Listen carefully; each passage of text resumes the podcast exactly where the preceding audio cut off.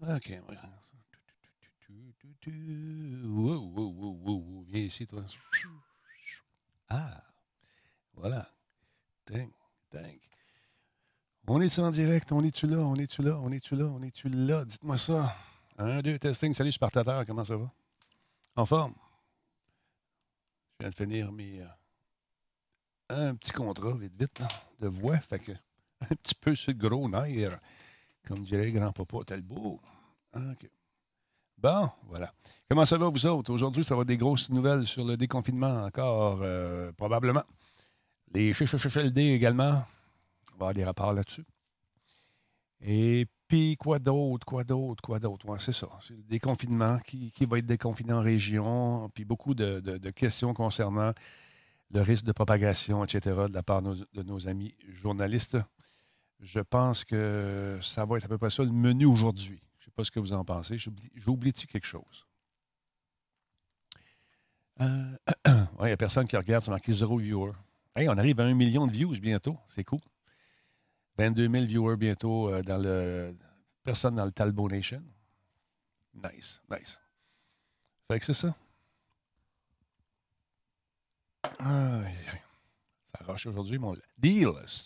Cyberpunk, 2077, 65$ sur Epic Store nous dit Disturbic en ce moment en précommande.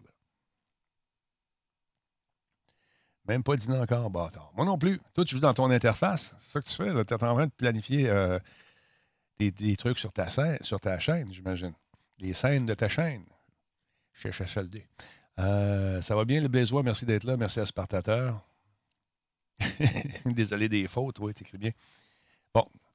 Quand tu écris c'est, c'est le fun. Hein? C'est pas S-A-I-S. C'est le fun, non, c'est pas ça. C'est pas C non plus, le fun. C'est moi qui l'ai fait. C'est pas comme vous l'écrivez habituellement. On prend notre temps. Comment ça va tout le monde? C'est ouais, c'est le fun, c'est exactement comme ça pour si tu l'as. Salut Wikimart, salutations à qui d'autre? À Mini, c'est Mini qui est là également. Mini, Mini, Mini, Mini, Mini, c'est Brango. Il y a Bonnie Pinkie Pie, Pinkie Pie, la misère. Comment ça va? En forme? Les gens sont en train de se diriger lentement vers euh, leur endroit. Je parle du ministre. Toc Toc Talbot nous dit solide 44. Salut. Encore une fois, les règles. Je vous rappelle qu'on ne se lance pas dans des grandes déclarations politiques. Ça ne passera pas. Les, les modérateurs n'ont pas de patience là-dessus. On ne tolère rien. Les conneries non plus. Faites attention. Les blagues, oui. Les envolées politiques, non. Les envolées également euh, conspirationnistes, non plus. Fait que vous le savez, vous êtes avertis. Ça vous tente de faire ça, allez déplatérer sur Facebook, le Facebook de M. Trudeau, quand c'est la conférence de Trudeau, et le Facebook de M. Legault, quand c'est la conférence de Legault. Et vous allez avoir du plaisir et de l'agrément. Vous allez être entouré de personnes qui, comme vous, ont les mêmes intérêts. Alors, voilà. Wookie Mark, comme ça, ça passe. Juste sur le bord, mais ça passe. Michel Leclerc, bonjour, comment ça va? Salutations à Combe également. Combe qui va finir humoriste, je, le sens. Euh, salutations à Guiquette, il y a Disturb qui est là. Temporal, bonjour. Les envolées politiques sont interdites. Oui, cher, ton oiseau politique m'a dans sa cage. Pas le temps. Euh, qui, est là à part ça? Voodoo, bonjour. Trop vieux pour ça, ouais. Michel Leclerc, en forme, mon chum? Bon, euh, donc, on va voir de quoi ça jase aujourd'hui. Hunters22, merci beaucoup d'être là. Merci pour le resub. C'est super apprécié, effectivement. Donc, 40 euh, ans, c'est vieux, oui. Maxi One Project, merci d'être là. Merci pour le sub, mon ami. Euh, qui est là pour ça? Il y a John Boo. Bonjour, comment vas-tu? JVT89QC, salutations. Valérie, comment vas-tu? Euh, le policier ici qui a l'air sérieux là-bas. On va aller voir tout de suite. Là. On va jeter un coup d'œil là-dessus. Il est bras croisés, il regarde dehors. L'œil de la justice. Il a sa bouteille de purelle. Il est correct. Veste blindée se place en position, se retourne, regarde la porte s'ouvrir. Et voici justement la délégation qui part. Ça, c'est euh, probablement les gens qui font la gestion. Mais non, il, semble avoir une bosse sur le côté. c'est peut-être des gardes. Je sais pas. Les photographes arrivent. Les différents modes, euh, des beaux appareils. C'est du Canon. Les derniers Canon super bien. Ça avec un bel, euh, bel objectif. Un 100-400 probablement. Ou 70-200. 2.4. Ça permet de belles photos. Alors voilà, on est prêt à regarder cette conférence. Probablement c'est le déconfinement. Avant de faire ça, je change ma scène tout de suite. 3, 2, 1, vous allez entendre un petit son. Go!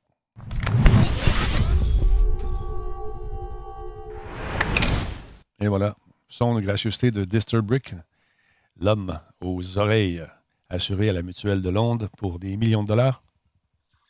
Hmm. Bonjour Phil, comment ça va? C'est les gars de la SQ, hein, je pense bien. Mais il n'y avait pas. Euh, peut-être que oui. Ça semble être les gars de la SQ, mais les gars de la SQ, normalement, sont plus en garde rapprochée. Malgré qu'ils sont dans un, un, environnement contrôlé.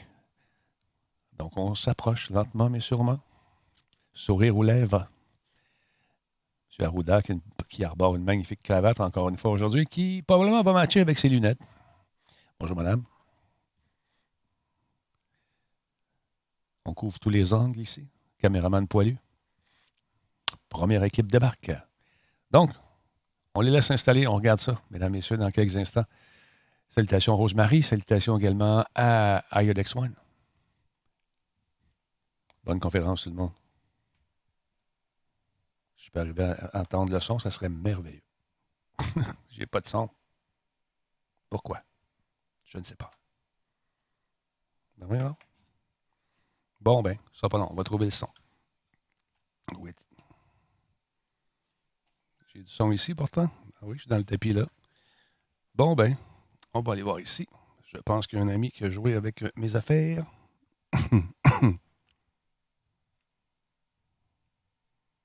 Ben non, j'ai pas de son du tout. Étrange.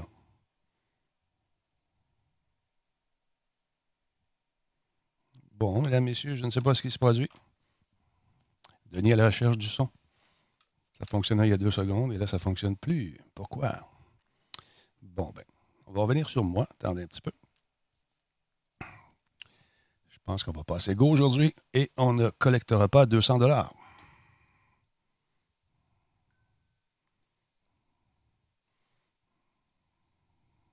On va y aller peut-être comme ça ici. Euh,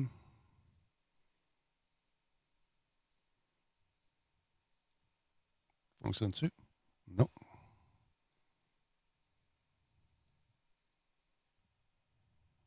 Je n'ai plus de son, mesdames, messieurs. Bon. Je ne sais pas pourquoi. On va faire un switch de l'autre bord. On ne se laissera pas avoir. Gardez la ligne. On va trouver pourquoi dans un instant. Merde, c'est une conférence importante en plus. Ça me fait suer. Bon, attends un petit peu. On va aller de l'autre côté. Sera pas mesdames, messieurs. On va vous trouver le son. Je vous le garantis. Hum, hum, hum,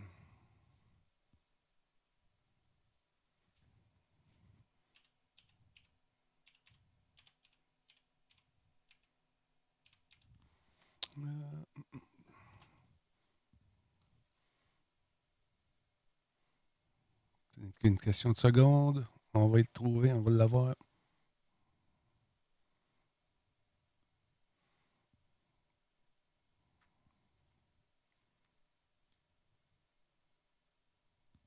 Ah oui, donc.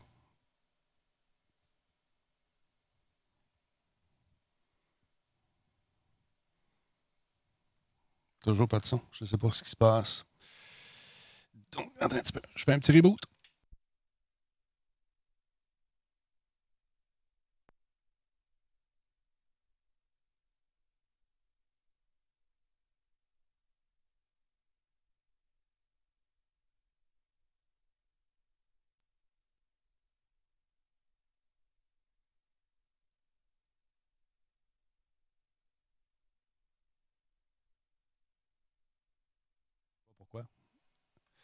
J'ai un problème technique ici. Alors, désolé, j'annule ça. Et puis, euh, voilà. Désolé tout le monde. Ah ouais, on fly. Salut. À la prochaine les contrôles policiers des allées et venues dans certaines régions, certains endroits, certaines régions, certains endroits qui étaient entre guillemets fermés jusqu'à aujourd'hui pour permettre donc les déplacements entre ces régions-là, entre ces régions-là, à l'intérieur, à l'extérieur, à l'intérieur, à l'extérieur de ces régions-là, pour suivre le plan, de réouverture de l'économie. On demande quand même aux Québécois, quand même aux Québécois d'éviter les déplacements superflus, d'éviter de se déplacer d'une région à l'autre. Ce n'est pas essentiel, je l'ai dit, il faut quand même continuer de s'astreindre aux mêmes consignes de santé santé publique et le fait d'éviter des déplacements superflus d'une région à l'autre de ces consignes de ces consignes que nous demandons aux Québécois de respecter. C'est pas le temps d'aller flâner ou d'aller dans les commerces d'une autre région simplement pour le plaisir ou d'aller faire son épicerie ailleurs que chez soi. Juste pour le plaisir non plus. On essaie d'éviter de se déplacer, de rester dans la région où on demeure ou en tout cas dans la région où on se trouve et de limiter ainsi ces déplacements malgré qu'ils redeviennent permis pour certaines raisons. Ainsi donc, à partir de lundi prochain du 4 mai, nous allons rouvrir progressivement et sous toute réserve et si la situation continue certaines régions. Certaines régions. Donc, à partir de lundi prochain, le 4 mai, les euh, contrôles policiers des déplacements seront euh, retirés pour les régions des Laurentides, de Lanaudière, de Chaudière-Appalaches et pour la ville de Rouen. Donc ça, c'est pour lundi prochain, le 4 mai. Ensuite, si tout se passe bien toujours, lundi le 11 mai, nous retirons les contrôles des allées et venues dans l'Outaouais, à l'exception toutefois de Gatineau, donc dans le reste de l'Outaouais, dans euh, la région de l'Abitibi, à Latuc et au Saguenay-Lac-Saint-Jean.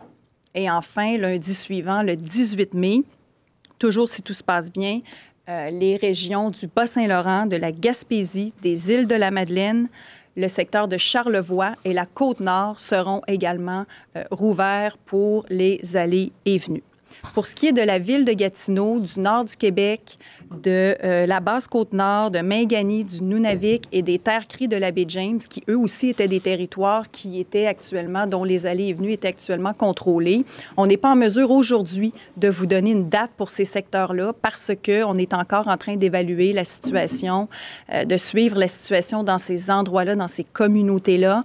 Et euh, donc, on n'est pas en mesure de donner une date aujourd'hui, mais évidemment qu'avec la santé publique, on suit tout ça de très près. Et dès qu'il nous sera possible de vous donner une date pour ces secteurs-là, nous le ferons. L'idée, c'est toujours de ne pas ouvrir prématurément, de continuer de protéger les secteurs qui ont encore besoin d'être protégés. Et c'est ce que nous faisons aujourd'hui en, euh, en, ne donnant pas tout de suite une date pour ces endroits-là, mais dès que ce sera possible, nous le ferons. La raison pour laquelle on annonce dès aujourd'hui ce calendrier-là, qui pourrait toutefois changer sous réserve de l'évolution, mais c'est pour permettre aux gens de se préparer, donc de se préparer au fait que ces secteurs-là vont euh, rouvrir, euh, de, se préparer pour les gens qui pourraient être peut-être plus craintifs, de se préparer au fait que cette région-là, ce secteur-là où il demeure, va euh, réouvrir, ou à l'inverse, des gens qui sont impatients de voir leur région rouvrir, ça va leur donner une indication de la date à laquelle ils peuvent s'attendre pour que le secteur où ils demeurent ou le secteur où ils travaillent soit à nouveau permis de fréquenter. Donc, on va continuer d'évaluer la situation, comme je l'ai dit, mais le mot-clé, c'est vraiment la discipline. Et tout ce plan-là de réouverture graduelle des régions du Québec, de la même façon que le plan de réouverture des écoles, des services de garde et de l'économie, dépend vraiment de la capacité, la volonté des Québécois de continuer d'appliquer les consignes de santé publique.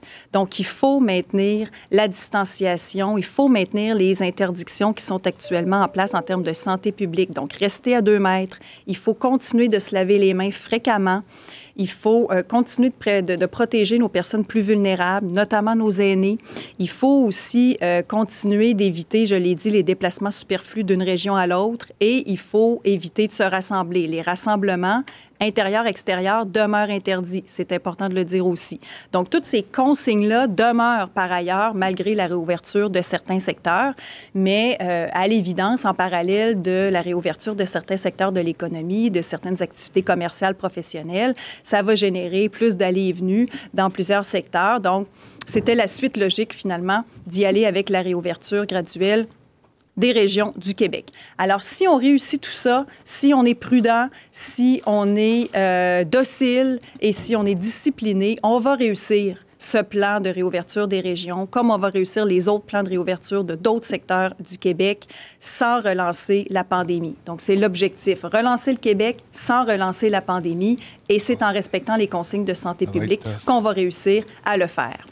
Pour mes remerciements du jour, je veux remercier aujourd'hui nos adolescents nos ados du secondaire qui sont chez eux actuellement et qui, euh, pour plusieurs, ont été déçus d'apprendre qu'ils ne pourront pas retourner à l'école, qu'ils ne pourront pas, ou Il y en a beaucoup qui sont contents. à l'école comme telle, mais qui pourront pas revoir leurs amis, qui pourront pas revoir leur école, pourront pas revoir leurs profs avant la fin de l'année scolaire. Donc, on sait que c'est décevant pour vous. Alors, je veux vous remercier de, malgré tout, malgré la déception, respecter les consignes de santé publique, de comprendre la situation, de vous conformer à la situation. C'est très apprécié. Merci de votre discipline. Et je veux aussi vous dire qu'on vous a entendu et qu'actuellement, on travaille avec le ministère de l'Éducation pour trouver une façon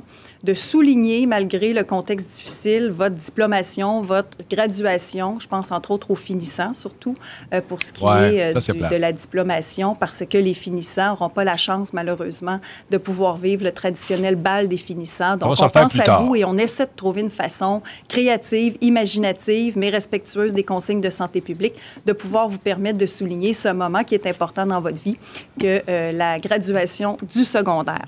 Alors, merci beaucoup. Vous travaillez vous le méritez. On va faire en sorte de pouvoir vous offrir cette, euh, ce, petit... Euh, ce petit privilège, ou en tout cas cette petite récompense euh, dans le contexte actuel, malgré tout. Je termine en disant qu'on avance, on progresse, mais c'est pas le temps de crier victoire. On le dit souvent, mais c'est important de le répéter. Le la problématique, le virus, tout ça, ce n'est pas derrière nous. Oui, on annonce des réouvertures graduelles. On est rendu à annoncer, à envisager des réouvertures graduelles, mais euh, tout n'est pas gagné actuellement. Et je veux le redire, tout va dépendre de notre discipline et tout va dépendre des efforts de distanciation que nous allons maintenir. Alors, je vous encourage à continuer, je vous demande à continuer de respecter les consignes de santé publique. On a été exemplaire depuis deux mois dans le confinement. Il faut être tout aussi exemplaire dans la réouverture graduelle du Québec. Merci. Bon. Vous y aller quelques mots en anglais? Oui. Ah là là. Alors, euh, good afternoon. Bonjour. Avant tout, j'aimerais aborder la question de la dotation en personnel dans les résidences pour aînés. Nous avons déjà reçu beaucoup de renforts et d'autres arrivent. Aujourd'hui, nous annonçons que nous allons ajouter 400 militaires dans 8 CHSLD. C'est une bonne nouvelle, mais nous continuons de demander de l'aide. Comme nous l'avons dit depuis quelques jours, à l'extérieur des CHSLD, nous avons réussi à planir la courbe de la contagion, mais l'ingrédient clé pour la réouverture, c'est de maintenir la discipline exceptionnelle dont on a fait preuve au Québec depuis presque deux mois, la prudence remise de mise. C'est dans cette logique que nous présentons un plan pour la réouverture graduelle de quelques-unes de nos régions. Mais nous demandons encore aux Québécois et aux Québécoises d'éviter les déplacements superflus. Ce n'est pas le temps de se précipiter vers les magasins à l'extérieur de votre région. À moins que cela ne s'avère nécessaire, on vous demande de rester dans votre région. Nous annonçons ce calendrier pour que les gens puissent se préparer mais rien n'empêche le gouvernement de changer ce plan si la situation se détériore. Donc nous progressons, mais il est trop tôt pour déclarer victoire. Il est trop tôt pour arrêter nos efforts de euh, distance sociale et physique. nous avons été exemplaires dans la phase de confinement. Continuons sur cette lancée pour la réouverture graduelle et progressive. Merci. Alors pour la période des questions en français, nous allons débuter aujourd'hui avec Alain Laforêt, TVA Nouvelle. Bonjour, mesdames. Docteur Arruda. Euh, docteur Arruda, ma question va s'adresser à vous. Euh, il y a actuellement une éclosion à Maisonneuve-Rosemont. Euh, il y en a dans d'autres centres hospitaliers. Est-ce que ça, ça pourrait vous inciter à retarder la reprise à Montréal? Écoutez, plusieurs facteurs pourraient nous inciter à retarder la reprise à Montréal. puis peut-être pour la, la, question des centres hospitaliers, ma ministre pourra compléter parce que euh, je m'occupe plus de santé publique que de l'organisation des services. Mais c'est sûr qu'il faut que la capacité de, de, de, traitement soit au rendez-vous euh, dans les centres hospitaliers parce que euh, c'est clair qu'en faisant des déconfinements, on va avoir probablement, on le sait, des cas, idéalement des pas trop de décès. C'est ce qu'on souhaite, surtout si les gens euh, qui sont à risque restent là. Donc, il faut, qu'il y, ait un contrôle en, milieu de soins, mais aussi un contrôle en milieu euh, communautaire. Mais euh, la situation, quand même, est, est, relativement sous contrôle. Il y a eu des éclosions. Il y en a eu, comme, comme il y en a particulièrement dans certains centres qui n'ont pas nécessairement la même structure de soins, mais je vais laisser peut-être là-dessus. Je ne sais pas si ma ministre veut compléter euh, Bien, la En fait, euh, moi, moi, ce que je dirais là-dessus, puis on le dit depuis euh, plusieurs jours, que la situation dans le Grand Montréal, la CMM, hein, elle est différente du reste du Québec. Et il faut en tenir compte. D'ailleurs, dans les mesures de déconfinement, on a parlé d'une semaine plus tard. Et évidemment, et on va le reviser, la santé publique va reviser la situation. Montréal demeure un secteur chaud. Et euh, il y a la situation, euh, notamment dans les CHSLD, et avec, euh, comme notre vice-première ministre le disait, on est en train d'avoir une amélioration au niveau de la disponibilité du personnel grâce à tout le monde qui est venu nous prêter main, forte et je contribue, mais on n'a pas encore gagné la bataille. Il faut vraiment stabiliser davantage nos, nos établissements, nos CHSLD, et c'est ce qu'on est en train de faire. Au niveau du secteur hospitalier, euh, moi, je veux rassurer au niveau de HMR que les chirurgies semi-urgentes, urgentes, le secteur de l'oncologie continue, mais c'est sûr qu'on ne peut pas, à l'hôpital Maisonneuve-Rosemont, à ce moment-ci, aller plus loin au niveau de la chirurgie. On a dit qu'on augmenterait à 50% le volume. On va trouver d'autres avenues, mais aussi, ce qu'on va faire, c'est qu'il y a des gens qui ne sont plus en soins actifs, qui sont dans les hôpitaux et notamment à HMR. Et euh, là, on est en train de faire toute une opération d'amener ces personnes-là dans d'autres sites sécuritaires. On a fait un gros travail, euh, toujours dans le sens d'avoir des équipes dédiées, des zones froides, des zones chaudes, de l'équipement de protection suffisant. Donc ça, ça va aider. il faut dire aussi que l'hôpital Maisonneuve-Rosemont, bon, c'est tout près de Montréal-Nord aussi, puis on sait qu'il y, a une situation de ce côté-là. Euh, d'éclosion. Euh, mais aussi, c'est un hôpital qui reçoit énormément à l'urgence hein, de, gens. Euh, donc, il y a des patients qui sont arrivés par l'urgence, puis des patients COVID-19. Et donc, il y, a un, gros volume de, patients COVID-19. Il y en a 165 actuellement qui sont hospitalisés pour la COVID-19. Mais l'éclosion, on a, on, a on a pris le contrôle sur l'éclosion, puis on continue les activités urgentes euh, est nécessaire euh, de l'hôpital.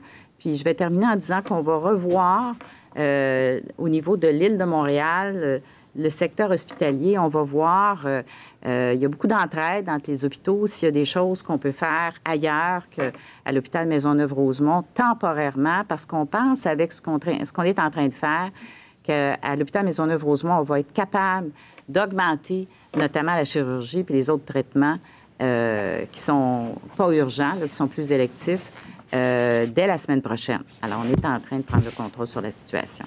Autre question? Je vais rester dans la même veine avec le décloisonnement des régions. Depuis le début, lorsque vous avez mis le Québec sur pause et que la planète s'est mise sur pause, c'est pour protéger le réseau de la santé. On décloisonne des, régions comme la Gaspésie, le Bas-Saint-Laurent, Charlevoix, le Saguenay, qui n'a pas un réseau de la santé qui est énorme. Est-ce qu'il n'y a pas un risque, justement, de perte de contrôle? Bien, écoutez, je, vais laisser la parole à la Dr Arruda, mais, ce que je peux vous dire, c'est qu'on suit de jour en jour euh, la fameuse courbe, hein. euh, mais on suit également les hospitalisations en général, puis les soins intensifs. Et euh, on voit qu'il y a une stabilisation au niveau de l'hospitalisation puis des soins intensifs, les, chiffres qu'on vous donne, ça comprend des gens qui ont la COVID-19, mais qui n'ont plus besoin du plateau technique de l'hôpital. Alors, il faut qu'on discrimine, parce que si on regarde... Oui, mais c'est pour l'ensemble des régions. Euh, les chiffres qu'on vous donne, c'est vraiment pour l'ensemble des régions du Québec. Et les hospitalisations puis les soins intensifs, les deux tiers de ces gens-là ont été hospitalisés et ont eu des soins intensifs dans la grande région euh, euh, de Montréal. Alors, on n'est pas euh, préoccupé autant pour les autres régions que pour la région de Montréal actuellement. Mais sur la question de l'épidémiologie, euh, je vais donner la parole à Dr Arruda, mais on a quand même fait des préparatifs euh, au niveau des autres régions du Québec qui n'ont pas le même volume, on, le comprend, là. Mais évidemment, il va falloir suivre la situation de très près. Docteur Arruda? Oui, écoutez, très rapidement, simplement signaler que ces régions-là vont ouvrir en dernier aussi. On parle du 18 mai actuellement et c'est sous toute réserve. Donc, dans l'intervalle, on va suivre la situation, docteur Arruda, son équipe et tout ça. Puis si on devait modifier des dates en conséquence d'une recrudescence de la courbe ou d'une situation qui se détériorait, bien, on le fera. Puis ça, c'est important de le répéter. Ces plans-là, ce sont des plans, ce sont des prévisions, mais c'est euh, dans la mesure où tout irait bien euh, d'ici la date planifiée. Je vais laisser C'est clair qu'au-delà de l'épidémiologie, euh, je dirais du Québec, on a une analyse qui est faite plus fine pour la région de Montréal euh, par sous-catégorie de milieux comme CHSLD, communautaire, etc. Et on va euh, s'assurer d'avoir les mêmes critères pour les déconfinements à l'intérieur des régions froides. C'est-à-dire qu'on va s'assurer qu'il y a des tests suffisants, qu'il y a une capacité de faire des enquêtes euh, comme tel, que, euh, qu'il y ait une marge de manœuvre au, niveau hospitalier euh, pour être capable de le faire. Fait que je, je pense que, d'ailleurs, ces régions-là ont probablement les conditions meilleures. On espère qu'ils ne vivront pas le même phénomène qui est arrivé dans les CHSLD dans la région métropolitaine. Un, parce que probabilité de moins grand contact des plus petites populations comme telles. Deux, euh, ils sont en train de se préparer euh, en termes de, ressources humaines pour pas avoir les problématiques qu'on a eues. Il y a des équipements euh, de protection personnelle plus qu'antérieurement. Donc, je pense que ça va être encore là, toujours monitoré. Au, jour le jour, mais je pense que ça fait partie. Si s'il y a une place où les robinets peuvent laisser couler un peu d'eau, actuellement, c'est bien, je vous dirais, dans les régions plus périphériques que celles de la communauté métropolitaine de Montréal. Merci. Prochaine question, Hugo Pilon-Larose, La Presse. La question a été un peu abordée ces derniers jours, mais justement, quand on rouvre les régions, comme en ce moment, que doivent anticiper les Québécois pour cet été? Dans le sens où on, sait qu'il n'y aura probablement pas de voyage à l'international. Euh, le tourisme, c'est quand même important euh, au Québec. Si les courbes, si ça se passe bien, si les scénarios optimistes euh, se réalisent, est-ce que votre objectif est de permettre et d'encourager les Québécois à voyager entre les régions? Et selon eh, vous, vous serez en mesure d'évaluer justement l'évolution des courbes, à quel moment pour pouvoir annoncer si oui ou non les voyages entre régions seront permis? Oui, ben, peut-être un mot général, puis Dr Arruda pourra compléter euh, s'il le souhaite. Mais euh, oui, c'est sûr qu'à terme, on souhaite que les gens puissent retourner à une vie normale éventuellement. On n'est pas capable de répondre en ce moment à quel moment est-ce qu'on va pouvoir retourner voir nos amis, nos parents, nos grands-parents et tout ça. Et il y aura de la segmentation. C'est sûr que les groupes plus vulnérables, nommément nos aînés, vont probablement devoir faire l'objet de mesures de protection plus longtemps que d'autres groupes, par exemple les enfants là, qui retournent déjà à l'école. Donc, c'est vraiment une situation qui évolue au jour le jour, de semaine en semaine. On a annoncé cette semaine déjà quand même des euh, réouvertures importantes. les écoles, les services de garde, certains euh, volets de l'économie et aujourd'hui les régions. C'est un pas dans la bonne direction. Vous l'avez évoqué, il y a une opportunité touristique potentielle euh, formidable dans les contraintes qu'on vit actuellement. C'est pas demain matin, comme disait mon collègue Pierre Fitzgibbon récemment. C'est pas c'est pas demain la veille qu'on va retourner boire un pina colada au Mexique.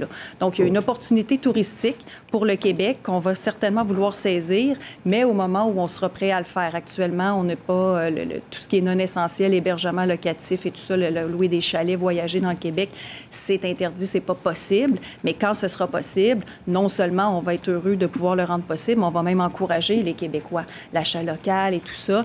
Donc, il y a des opportunités qui vont découler de cette situation-là, mais actuellement, par contre, je l'ai dit, il faut pas crier victoire, c'est pas derrière nous. On n'est pas capable de vous dire le 4 juillet, vous pouvez vous réserver un hôtel en Gaspésie pour aller le, le rocher percé. Puis on n'est pas capable en ce moment de faire ça, mais certainement qu'on travaille dans ce sens-là. On est conscient que les gens sont, commencent à être tannés, le moral, des fois, peut décliner, puis tout ça. Puis les beaux jours arrivent, ça donne le goût de sortir, ça donne le goût d'aller visiter.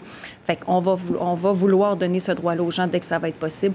Mais aujourd'hui, outre ce qu'on annonce cette semaine, qui est déjà un très, très gros pas, Puis, tu sais, il ne faut pas donner l'impression non plus qu'on veut tout réouvrir et tout repermettre en même temps parce qu'on ne veut pas encourager les gens à délaisser les consignes de santé publique. Ça, c'est très, très important, le message. Je peux passer un message aujourd'hui. Oui, on veut réouvrir, mais on veut que les gens continuent de se tenir à distance, de malheureusement éviter les visites à nos parents, nos grands-parents dans les résidences, de euh, se laver les mains, d'éviter de se rassembler et tout ça.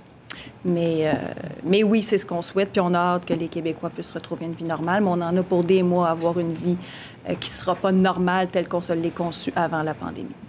Je, pense qu'il faut comprendre que, si vous me permettez, il faut comprendre que le, déconfinement progressif qu'on fait, il faut voir que c'est surtout pour permettre aux activités je vous dirais, commerciales, de vie, de se faire. Ce n'est pas une invitation à aller voyager. Et si jamais on le refait, aussi, tant qu'on n'aura pas nécessairement un vaccin, ça va être une façon différente, probablement, euh, de, faire du camping, si on voudrait dire, par exemple, en n'étant pas plusieurs familles rassemblées autour du même feu. Euh, il va falloir euh, le refaire différemment. Puis, comme l'a bien dit la vice-première ministre, c'est véritablement une chose qui va être évaluée au, jour le jour. Mais il faudrait que vous compreniez que c'est de la même façon qu'on avait des travailleurs essentiels pour la question de santé, les, urgences, les, les, policiers, les services d'incendie, etc. Là, on rouvre euh, un élément. Ça ne vous empêche pas de rester dans votre région, Mais en, enlevant des barrières, ça ne veut pas dire que tout le monde s'en va dans l'est de Montréal, s'en va dans l'est du Québec euh, pour fuir la région contaminée, puis venir contaminer l'est du Québec. C'est pas ça, je pense, qu'il faut, faut interpréter.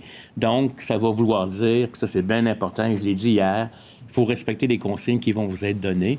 Et de la même façon, si on se verrait avoir qu'un afflux important de personnes de zone chaude qui sont encore euh, euh, actives ou qui ont encore de la transmission vers des zones froides, ben, faut falloir mettre des barrages. Puis c'est pas ça qu'on veut faire euh, nécessairement. Donc, on vous invite à profiter d'une certaine liberté associée à ce déconfinement-là, mais à rester le plus possible dans les alentours où vous êtes, puis d'éviter les rassemblements qui vont avoir lieu peut-être de façon clandestine on suspecte que le comportement humain qui est arrivé en France va se faire ici.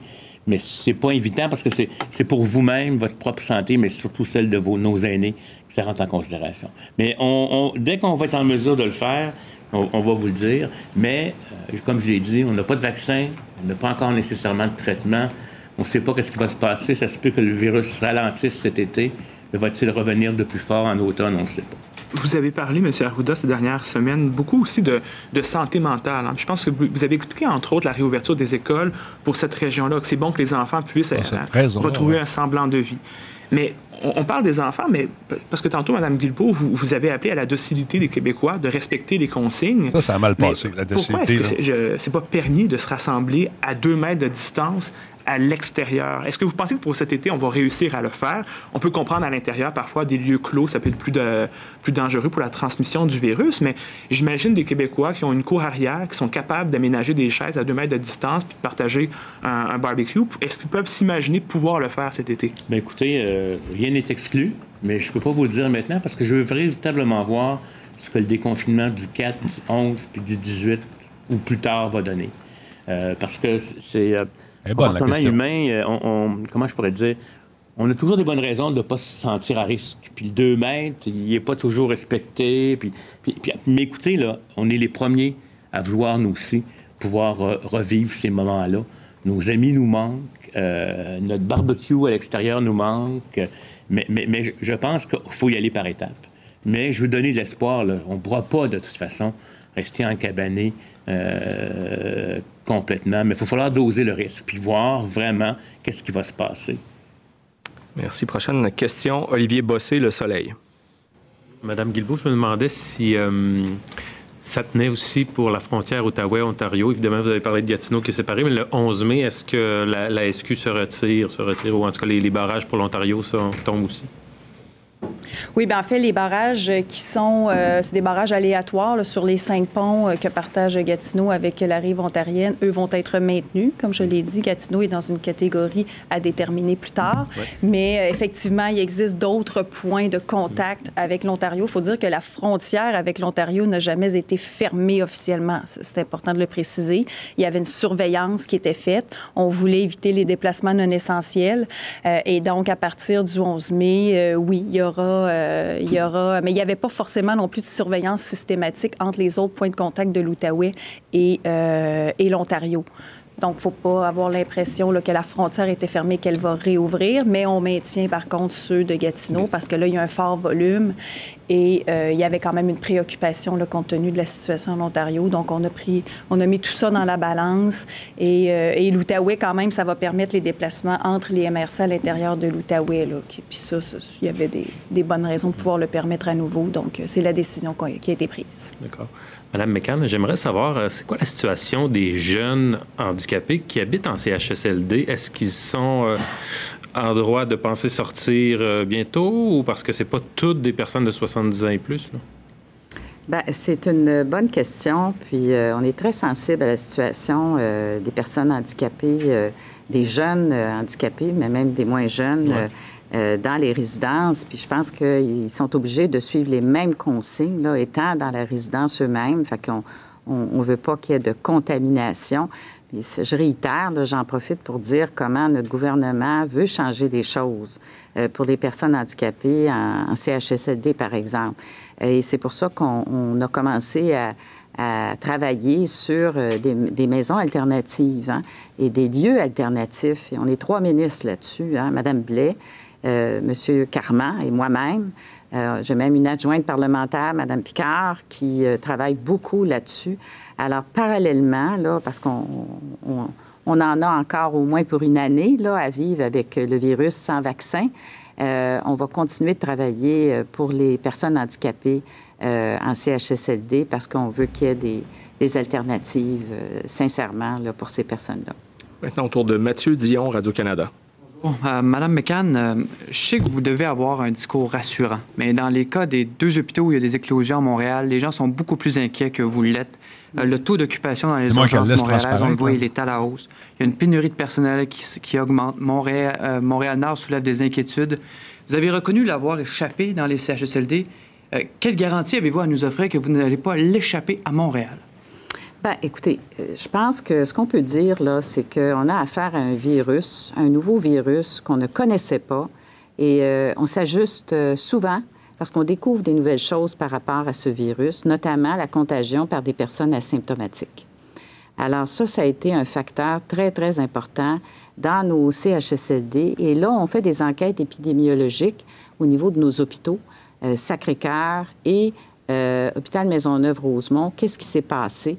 Les mesures sont prises actuellement pour contenir l'éclosion. Euh, il, y euh, a vraiment euh, des mesures très, très importantes qui sont prises et la santé publique fait son enquête. toutes les activités urgentes sont maintenues. C'est sûr que c'est préoccupant. C'est sûr que Montréal est préoccupant. On, doit le dire clairement. Et, ce, qui est, ce qui est aidant, c'est qu'on voit que les gens qui ont euh, auquel on a fait appel hein, sur Je contribue, euh, appellent beaucoup. Et on va être en mesure d'ajouter euh, beaucoup de personnel, notamment à Montréal, parce que c'est là qu'on a le plus besoin. Et c'est ça, entre autres, qui va faire la différence.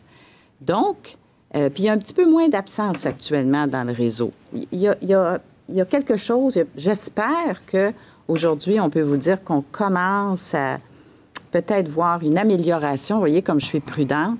Parce que Montréal est préoccupant. Montréal-Nord, ça nous préoccupe. Euh, L'hôpital Maisonneuve-Rosemont aussi.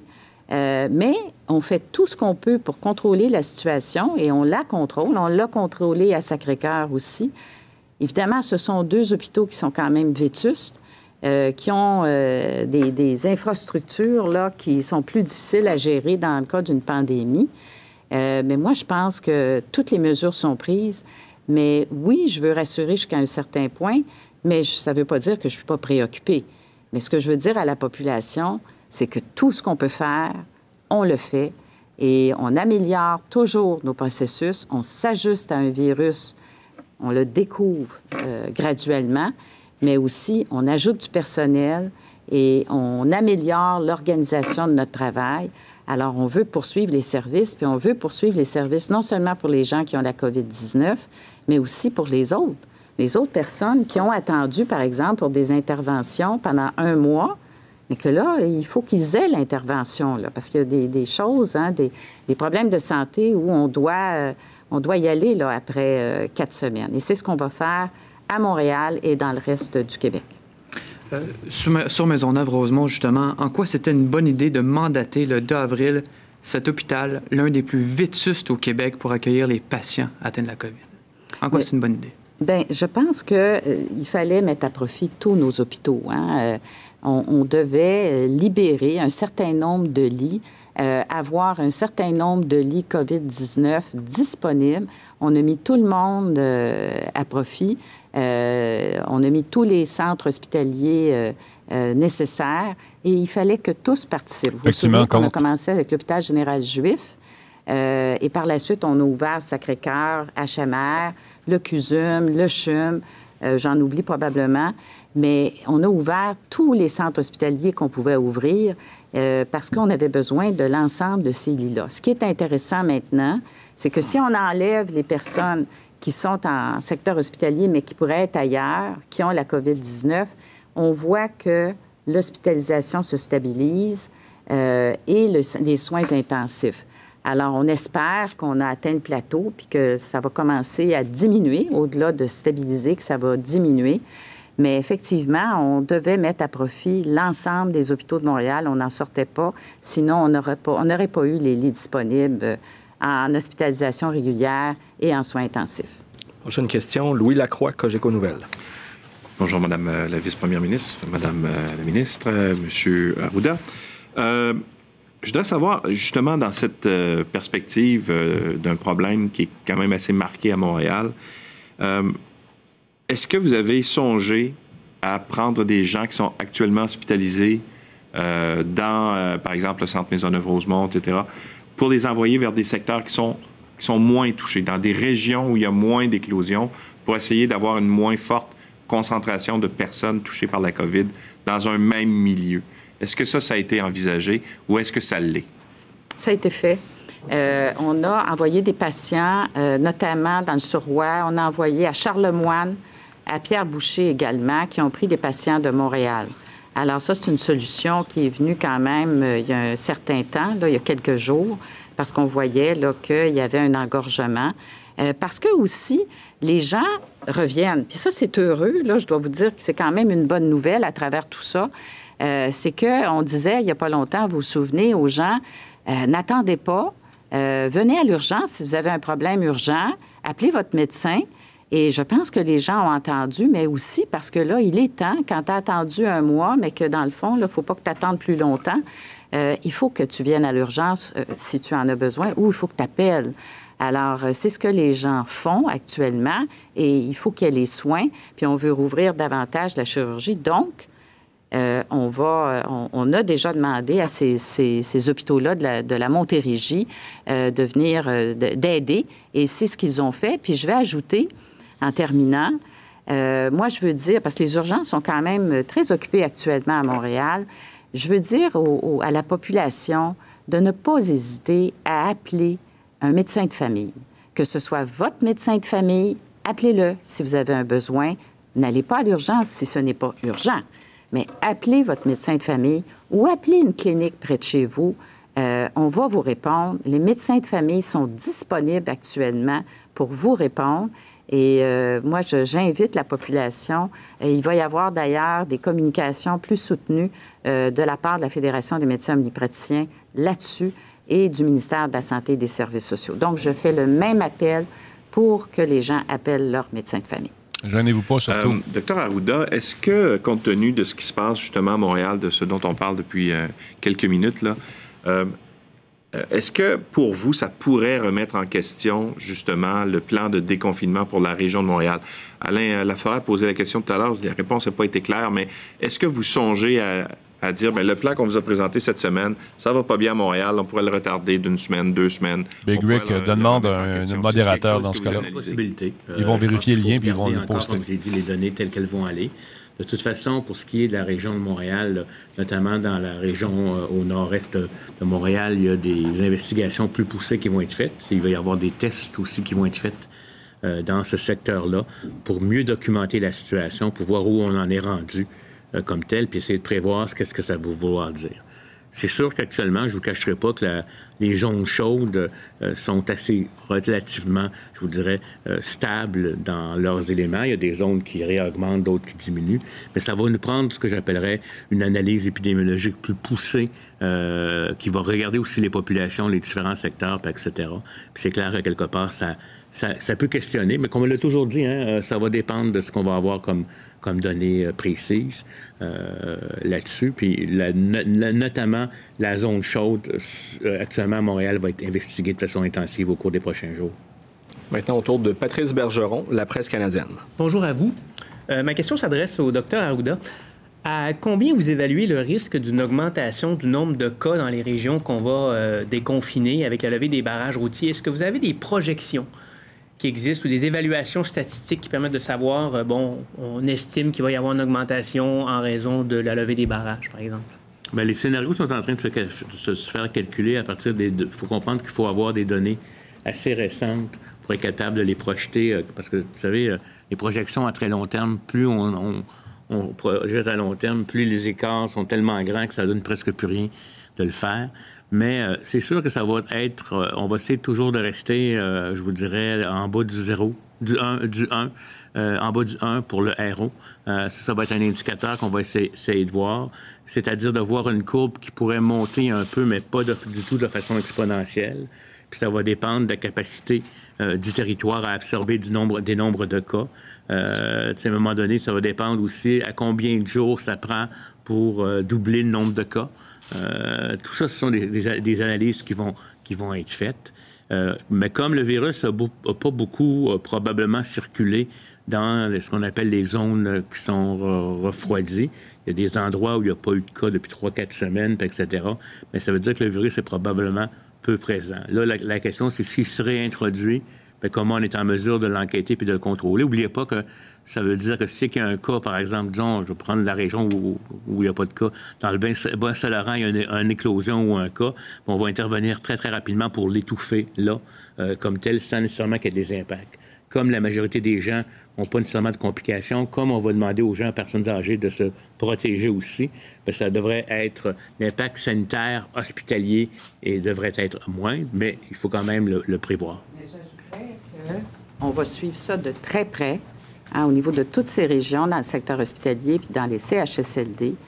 L'avantage pour les régions qu'on déconfine, c'est que, je vais le dire comme ça, elles ont appris de Montréal et de la grande région de Montréal, parce que Montréal, la grande région de Montréal, t'es pris par surprise en quelque part, hein, la semaine de relâche, puis on sait la densité euh, de la population. On a revisé tous nos protocoles dans le réseau de la santé et des services sociaux. Donc, les régions qui ont été moins touchées ont appris, ont mis en place ces protocoles, ces nouvelles mesures qui protègent, et on a, on a prévu une capacité. Mais effectivement, on compte sur la population pour, euh, évidemment, garder les mêmes consignes, appliquer les mêmes consignes, parce que si on voyait qu'il y avait une augmentation euh, significative on serait obligé de, refermer le robinet, comme on a dit euh, souvent. Maintenant, si vous me permettez, en complémentaire, ma question est toujours pour le docteur Arruda, euh, puisqu'il a été euh, souvent mention au cours des dernières semaines des contacts entre générations. la, la, Suisse révise sa position actuellement. Elle estime qu'il est maintenant sécuritaire pour les enfants en bas âge de faire une accolade à leurs grands-parents. C'est une question qui est souvent venue dans l'actualité dernièrement. Le directeur de la division des maladies transmissibles, le docteur Daniel Koch, affirme que les scientifiques ont démontré que les jeunes enfants ne transmettent pas le virus. Est-ce que votre position pourrait être révisée à la lumière de ces études ou analyses suisses? Oui, je, je, connais Dr. Koch. De toute façon, je vais à l'OMS, mais euh, je vous dirais aussi qu'il y a eu d'autres auteurs, notamment en Australie, qui ont publié cet élément-là. Contrairement à ce qu'on a dans l'influenza, où les enfants sont des générateurs, des, des incubateurs à microbes qui transmettent beaucoup, ici, ce serait probablement moins important. Mais je pense qu'on on surveille ça de très près avec nos scientifiques. On veut avoir quand même une certaine comment je pourrais vous dire, une certaine euh, assurance de ça avant de, de, libérer, mais on est très conscient que si c'est le cas, puis on va le voir aussi, si vous me permettez, euh, avec le déconfinement, où on va mettre euh, les gens, puis les garderies en, contact, on va voir ce qui va se passer en termes de transmission, parce qu'on va faire des tests aussi chez ces, populations-là, pour pouvoir voir quelle est la, la, transmission dans la famille ou autre. Fait que ça va nous permettre de documenter en terrain québécois la dite chose. Mais c'est sûr que dès qu'on a une évidence qu'il y, a peu de risques, puis qu'on peut le faire adéquatement, on va le faire. Merci. Prochaine question, Patrick Belrose, le Journal de Québec, le Journal de Montréal. Oui, bonjour à tous. Une question pour euh, Mme Guilbeault. J'ai bien entendu ce que vous avez dit tantôt au sujet des rassemblements extérieurs, euh, vous et M. Arruda. Pourtant, dans le décret sur l'état d'urgence sanitaire, on peut lire est interdit tout rassemblement, sauf dans le cas de rassemblement extérieur, si une distance minimale de 2 mètres est maintenue pour les personnes rassemblées. Donc, juste pour être clair, en vertu du décret, est-ce que ah, si on organise un barbecue sur un terrain privé, par exemple, les gens qui sont rassemblés peuvent recevoir une amende? Mais à strictement parler, euh, effectivement, quand on regarde le décret, ce qu'on dit, c'est éviter autant que possible de vous rassembler. Dans un monde idéal, là, à part les gens avec qui vous habitez traditionnellement, votre famille immédiate, un colocataire ou bon, euh, éviter de fréquenter d'autres personnes ou de laisser d'autres personnes entrer chez vous ou d'aller chez d'autres personnes. Mais euh, si vous devez vous côtoyer à l'extérieur, ben gardez une distance de 2 mètres. Fait ce qu'on dit aux gens, c'est éviter autant que possible d'inviter des gens chez vous. Mais si pour toutes sortes de raisons, vous devez vous retrouver en présence de gens, ben il faut garder le 2 mètres, notamment euh, à l'extérieur. Mais je vous mentirai pas, moi, dans ma rue, il faisait beau ces derniers jours. Je prends souvent Même s'il y a des confinements. Fait que bon, j'en vois des gens, là, il y a quelqu'un dans son entrée proche de son garage, puis l'autre est dans la rue, puis ils se parlent. Bon, ils sont à deux mètres. Fait que donc, ils respectent les consignes. Ils peuvent, des fois être plus que deux parce que chacun a ses deux enfants. Puis bon, les gens s'accumulent comme ça, mais ils sont tous à distance, sauf les familles immédiates. Donc ça, c'est possible. Puis c'est possible d'aller prendre l'air, on l'a dit. Puis... Mais il faut respecter les consignes. Tout à l'heure, je l'ai dit. Il faut garder à l'esprit que c'est excitant, puis c'est attirant, c'est séduisant de voir des plans de réouverture comme ça miroiter. Puis on a le goût de vouloir en profiter longtemps, mais pour en profiter longtemps, pour éviter qu'on doive rebrousser ces chemins, repousser des réouvertures, changer d'idée sur certains aspects, il faut maintenir des consignes de distanciation, d'hygiène, de, de, lavage de mains et tout ça. Prudence, et gradation, prudent et graduel sont vraiment les deux mots d'ordre. C'est important, ça c'est. Mais ils sont pas fous, les journalistes. Ils demandent de répéter ça parce qu'il y a des ticailles qui comprendront pas ça. on est déconfinés, on est party! Tu vas voir, ça va arriver. de maintenir absolument les consignes de santé publique, notamment de distanciation, pour éviter qu'on doive rebrousser chemin puis qu'on puisse continuer à aller de l'avant avec euh, ce qu'on oserait appeler une amorce de retour à la vie normale si vous me permettez, aussi les, marchés à distance de 2 mètres ou être dans un garage, un ou l'autre, c'est une autre chose différente que de se retrouver ensemble autour d'une table dans un repas, où là, il y a de la manipulation d'objets, etc., etc., et où, souvent, même par tendance, on va avoir tendance à oublier qu'on est à deux mètres. C'est facile à dire, mais je veux dire, dans un contexte de repas, euh, bon, on peut toujours avoir la scène de l'homme et la femme qui sont dans une grande, grande table avec un chandelier dans le milieu, très, très éloigné. Mais c'est pas comme ça que ça se passe. Les gens se retrouvent autour d'une table, plus collés les uns sur les autres, manipulation d'objets, euh, quelqu'un plus bon. C'est ça aussi qui est un des facteurs pour lesquels on est comme un peu prudent. Mais euh, on va, euh, dès que si on est capable de passer à travers, euh, je vous dirais, certaines étapes, puis une documentation épidémiologique où il n'y a pas tant de circulation que ça, bien, ce sont des activités qu'on va voir euh, effectivement qu'elles reprennent, mais toujours avec une prudence pendant cette période-là. Un repas, c'est pas marcher à côté ou c'est pas se parler entre voisins dans la rue. En question? Oui. Euh, Mme Guilbeault, puisque le transport de marchandises était déjà permis, euh, que ce n'est pas une invitation non plus à aller voyager, de lever euh, les barrages routiers, on peut pas non plus voir nos parents ou se rassembler euh, à l'intérieur. à quoi sert l'annonce d'aujourd'hui, la levée des barrages qu'on annonce aujourd'hui? Mais j'en ai parlé tout à l'heure comme étant la suite logique aux annonces de lundi et de mardi euh, notamment. Et euh, je ne sais pas si je l'ai dit, mais c'est certain qu'en réouvrant certaines activités professionnelles commerciales, notamment la construction qui va réouvrir, tout le manufacturier et déjà la semaine prochaine le commerce de détail. Euh, alors tout ça va amener, veut, veut pas, des déplacements supplémentaires notamment dans les régions qui sont actuellement, qui font actuellement l'objet de, de, de, contrôle, de surveillance des, des, déplacements. Alors, à un moment donné, ça deviendrait aussi ingérable. Tu sais, les gens doivent pouvoir se déplacer à mesure qu'on permet certaines choses. Puis ça va aussi dans l'esprit de la réouverture graduelle du Québec. Je l'ai dit, prudence et gradation, ce sont les mots d'ordre et la santé publique demeurera toujours l'impératif numéro un. Mais ça fait longtemps, quelques jours, du moins semaines, qu'on le dit, qu'on prépare les gens au fait qu'on on va faire des premières annonces pour euh, réouvrir certains aspects du Québec. Et cette semaine, on l'a fait lundi avec les écoles services de garde, l'économie hier. Et aujourd'hui, c'est vraiment la suite logique, ne serait-ce que pour pouvoir permettre ces déplacements qui, de toute façon, vont être permis euh, dans le cadre des autres plans. Mais c'est toujours sous grande réserve. J'insiste là-dessus, c'est redondant, mais c'est parce que c'est important. C'est pas des promesses qu'on fait, ce sont des plans, mais c'est toujours en fonction du fait que les gens vont continuer de respecter les consignes et qu'on n'aura pas besoin de retirer, si on veut, le privilège qu'on est en train de vouloir accorder euh, aux Québécois de pouvoir goûter un temps soit peu un retour à la vie normale. Merci. Le temps file. On complète nos questions en français avec Marie-Michel Sioui du journal Le Devoir. Bonjour. Monsieur Arruda, vous avez dit un petit peu plus tôt, on va voir ce qui va se passer en termes de transmission avec l'ouverture des garderies et des écoles. Vous avez dit aussi, idéalement, il n'y aura pas trop de décès. Vous nous dites que vos scénarios sont en cours d'élaboration, mm. euh, donc vous ne les avez pas entre les mains. Non, ce pas que les scénarios sont en cours d'élaboration. Si vous me permettez, c'est que les scénarios... Je m'excuse de vous avoir interrompu. Euh, vous pouvez terminer votre question. OK. en fait, dans le contexte, comment vous allez convaincre les Québécois que vous n'êtes pas en train de mener des expériences en les utilisant comme cobayes? Écoutez, euh, bon, les gens, premièrement, je vais vous dire, je suis le directeur national de santé publique. Souvent, on m'accuse d'être aussi à la fois sous-ministre puis de vivre des pressions. Je suis vraiment un médecin de santé publique. Loin de moi la volonté de voir expérimenter euh, des choses avec les gens. Il faut que vous compreniez là, que la santé, ce n'est pas seulement les maladies infectieuses, c'est aussi bien se nourrir, avoir un état de santé mentale. Et puis, à un moment donné, quand on maintient trop fort un confinement, on peut avoir des réactions adverses, de violence ou, etc. Fait que on prend ça en considération dans la balance.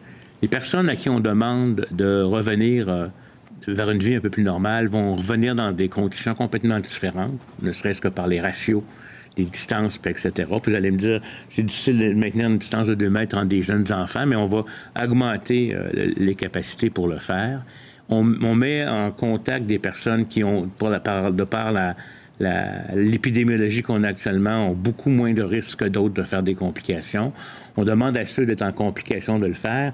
Dans le fond, c'est pas un laboratoire, c'est essayer de revenir à une vie euh, le plus normale possible en minimisant les risques comme tels. Et reporter cela au mois de, septembre, octobre ou novembre, quand la grippe va arriver, quand d'autres infections vont se remettre à venir, ne sera pas mieux nécessairement. Par contre, et je l'ai dit, tout est conditionnel. Je veux dire, si on se rend compte que dans la région métropolitaine, il est trop tôt, parce qu'on n'a pas les indicateurs au rendez-vous ou qu'il y a une transmission trop active dans la communauté, on prendra des, décisions en temps et lieu. Quand je parlais tantôt des scénarios, c'est que les scénarios doivent introduire des données qui ne sont pas encore présentes. Hein. Je veux dire, pour que les modèles fonctionnent, c'est les données de la fin de semaine qui vont être traitées le lundi, qui vont prendre 24 heures à être traitées dans des ordinateurs, puis qui vont nous sortir des graphiques comme on a publié à l'Institut national de santé publique. On a des projections, mais on peut, on peut ne mettre que des proportions. On a des, des calculs. On va suivre les RO euh, à mesure que les données évoluent. Je peux vous dire que le RO le RO est en bas de 1 dans les régions dont on va faire le déconfinement. Pour ce qui est de la région de Montréal, on était encore un petit peu en dessous de 1 au dernier scénario. On va voir ce qu'il y en est. Fait que c'est ça un petit peu là. C'est pas une expérimentation. D'ailleurs, très important, les gens le font de façon volontaire. Hein, je veux dire, euh, euh, par rapport aux écoles et aux garderies, là, loin de moi de vouloir euh, tester la chose sur, les enfants. C'est simplement pour leur permettre. il y a même des, jeunes qui nous écrivent pour l'école secondaire qu'ils auraient aimé que reprendre l'école, etc. Il y a plein de gens là, qui, qui n'ont pas nécessairement la même euh, position. On est heureux que ça soit volontaire, puis on va véritablement euh, euh, agir en, en, bon père de famille, à mon avis, puis d'être très transparent sur les informations qu'on vous donne.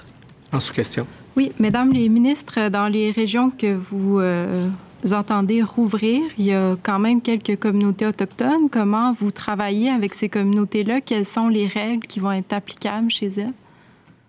On travaille depuis le début de très près avec les communautés en question. D'ailleurs, si vous notez les, euh, les régions qui sont dans la catégorie à déterminer, donc pour lesquelles il n'y a pas d'ouverture de prévu ou de date prévue d'ouverture pour l'instant, ces régions-là euh, abritent plusieurs de ces communautés autochtones. Donc, on sait que euh, certaines, même plusieurs, sont des fois un petit peu plus vulnérables, plus isolées, peut-être moins bien équipées pour euh, composer avec la situation, raison pour laquelle d'ailleurs on a fait appel, euh, entre autres, aux, euh, aux, Forces armées canadiennes. On a des Rangers qui sont en soutien au ministère de la Santé dans certaines de ces communautés sur la Basse-Côte-Nord et au Nunavik. Donc, on travaille de très près avec elles depuis le début. On s'adapte à leur réalité. Pour l'instant, elles ne sont pas dans le plan de, de déconfinement pour plusieurs et pour les régions où du moins on n'a pas de date encore, et pour les régions euh, pour lesquelles on a déjà une date et euh, au sein desquelles il y a des communautés autochtones, bien ça a été évalué, ça comme tout le reste, et on juge qu'elles sont en mesure de composer avec euh, la réouverture des, des, des, frontières en question, on ne parle pas de frontières à proprement parler, mais des limites régionales dont il est question. Mais c'est certain qu'on s'adapte, on leur donne les ressources en conséquence. Euh, on, travaille de près avec toutes les communautés, euh, qu'elles soient considérées vulnérables ou non. Alors, les communautés autochtones en font partie certainement. Merci. Alors, on doit passer euh, en anglais. En anglais, we're short on time and we'll start with Bon, fait que là, ça, on s'en va du côté de l'anglais.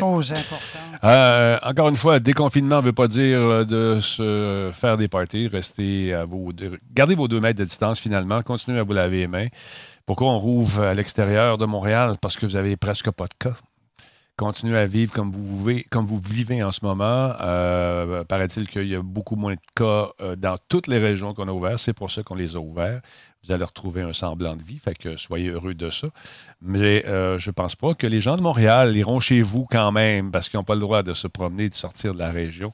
Fait que là-dessus, je pense que vous pouvez être rassurés. Euh, alors, euh, c'est juste de garder les, encore une fois en tête que le virus est toujours présent. Il n'est pas parti. C'est pas parce qu'ils ont déconfiné que tout d'un coup, ça n'existe plus dans votre secteur. C'est juste, encore une fois, d'être extrêmement prudent puis de de, garder en tête les, mesures qui, nous ont imposées depuis toutes ces semaines. Alors voilà. Reste à voir maintenant comment ça va se, ça, va se dérouler, comment ça va être perçu, ce message-là. On parlait des tantôt. Il y en a beaucoup qui. Euh, hier, je vous ai fait la lecture d'un message que j'ai reçu de quelqu'un qui s'en allait en Europe. Puis là, il avait hâte que le confinement soit fini pour partir en Europe. Et il m'a réécrit par la suite pour m'engueuler. Comme si c'était moi qui prenais les, décisions. Je dis, ben non, c'est.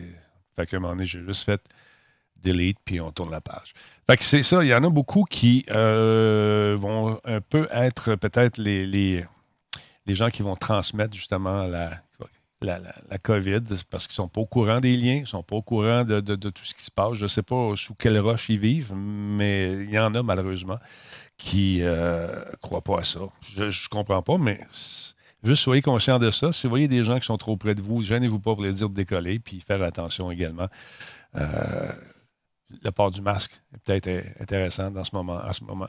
Mais euh, ouais, je les ai bloqués, les tatas. J'ai bloqué, j'ai bloqué. Monsieur numéro 4, lui, je le garde parce qu'il est tellement drôle. Et puis, euh, je pense juste, j'ai envoyé un message encore une fois, puis euh, juste pour savoir s'il prenait sa médication. Il ne répond pas dans ce temps-là. Je pense que j'ai touché un, point sensible. Peut-être que c'est un monsieur qui a besoin d'aide, qui refuse d'y aller. Puis ça, c'est si c'est votre cas également. Il n'y a pas de honte à appeler. Euh, si vous avez besoin d'aide, si vous sentez les symptômes, il n'y a pas de honte à appeler et dire Regarde, je pense que je suis malade, je pense que j'ai la COVID. Ils vont s'occuper de vous. Il y en a beaucoup qui ne le font pas parce qu'ils ont peur d'aller à l'hôpital. avant de vous amener à l'hôpital, ils vont vous poser une série de questions. Vous allez rester chez vous en confinement, comme euh, c'est le cas en ce moment. Alors, euh, mais il faut absolument, si vous avez des symptômes, des problèmes de respiration, que vous alliez à l'hôpital que vous appeliez. Ils vont vous dire exactement quoi faire. Les numéros de téléphone sont dans le chat. Vous pouvez les retrouver partout. Vous faites le 9 à 1, puis ils vont vous orienter si jamais ça ne va pas bien, mais restez pas chez vous, puis en attendant que ça passe, si vous êtes en détresse respiratoire, ça peut être dangereux pour vous, je vous le rappelle. Fait que ça, a l'air simple. Ça peut être, pour ceux qui sont allumés, vous vous dites, pourquoi il dit ça? Parce qu'il y a des gens qui écrivent, des gens qui ont toutes sortes de perceptions qui sont fausses et, encore une fois, qui font confiance au beau-frère du voisin, du cousin qui connaît quelqu'un. Ça, c'est la pire merde que tu peux faire, c'est appelle les spécialistes. Tu as une condition de santé particulière, appelle ton médecin. Tu n'en as pas de médecin, appelle au CLSC, appelle à l'hôpital, appelle à quelque part, mais reste pas chez vous en train de te morfondre en espérant que ça se passe. Si tu as des problèmes cardiaques, tu y vas à l'hôpital. Tu n'es pas, ils vont s'occuper de toi. Ouais, mais je n'ai rien pogné. Il y a des ondes froides, il y a des ondes chaudes, il y a de la contamination qui peut se faire, c'est sûr. On est à l'abri de rien, malheureusement, pour le moment. Et les, recherches sur les vaccins, on voit que les gens euh, sortent toutes sortes de conneries là-dessus. Les remèdes de grand-mère, encore une fois, vous vous tenez loin de ça. Appelez des spécialistes. Allez voir les gens qui sont euh, formés pour justement venir en aide aux personnes en détresse.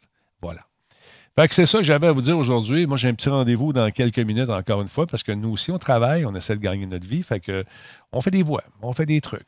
Pour des projets que vous allez entendre bientôt, peut-être ailleurs, peut-être pas. Je ne sais pas. Ça va dépendre, ça va dépendre des, gens qui m'engagent.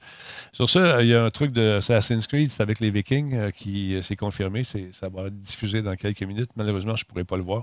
Mais euh, on a un show ce soir avec Laurent, Laurent Chenard, Jordan Chenard.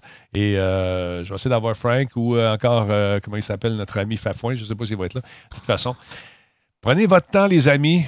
Prenez votre temps. Soyez prudents. L'été est là. Je suis un peu d'accord avec le fait d'être à deux mètres pour faire recevoir des gens, prendre une petite bière dans le cours. j'ai hâte de, faire ça, mais pour le moment, moment, c'est pas, c'est pas la, solution rêvée, paraît-il. Mais on va voir, ils vont assouplir les conditions. On va regarder ce qui va se passer avec euh, les zones déconfinées. Puis si ben, ça repart en fou, ben, euh, c'est sûr qu'ils vont ils vont nous renvoyer dans la cabane pour un autre 14-15 jours. Fait que c'est à vous autres. La balle est dans votre main, les déconfinés. Soyez intelligents, soyez prudents. Fait que je vous laisse là-dessus. Fait que je souhaite de passer une belle journée. Encore une fois, Combe, euh, tiens, euh, entendre cette chanson-là, c'est la faute à Combe si vous entendez ça. C'est son hymne au déconfinement. Bonne journée tout le monde. Salut Combe. Attention à toi. Merci de demander des tunes comme ça. C'est superbe. Passe une belle journée. Hey, salut!